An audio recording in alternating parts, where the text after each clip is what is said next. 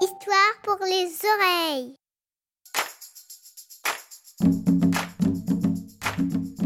Il y a très longtemps, les Indiens d'Amérique de l'Ouest connurent une très grande sécheresse. L'herbe verte de la prairie était toute jaune et roussie. Il n'y avait plus la moindre goutte d'eau dans les lacs et dans les ruisseaux. Les animaux et les gens avaient chaud et soif tout le temps. Ils transpiraient et se lamentaient.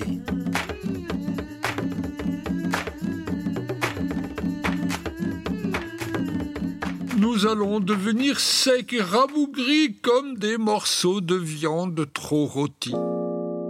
Nos troupeaux vont s'en aller vers des pays mieux arrosés. Les poissons sont déjà partis vers des rivières mieux remplies. Les graines refusent de pousser et préfèrent se ratatiner sous la terre et sous les rochers.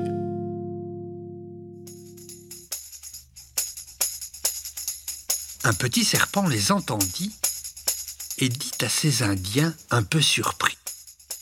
Je crois que je peux vous aider. Il vous suffit de me jeter en me faisant tournoyer par la queue aussi loin que vous le pouvez dans le grand ciel bleu. Ne t'inquiète pas pour moi.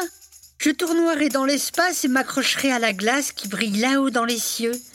Mes écailles se planteront dedans, et en grattant tout doucement, je détacherai des glaçons qui, en descendant, deviendront de la neige et de la pluie à votre attention. Mais le sorcier n'aimait pas qu'on lui fasse la leçon. Il saisit le serpent par la queue et le lança dans le ciel bleu afin de s'en débarrasser.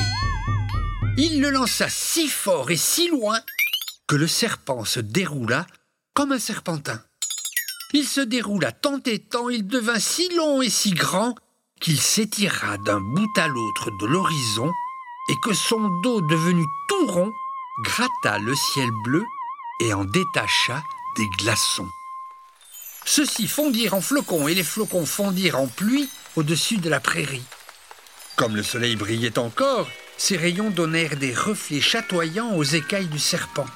L'eau reparut dans les rivières, les graines et l'herbe repoussèrent, les animaux rentrèrent chez eux, et les Indiens, regardant les cieux, dansèrent pour le serpent arc-en-ciel, qui offrait son corps au soleil tout en douchant la prairie de brillantes gouttes de pluie.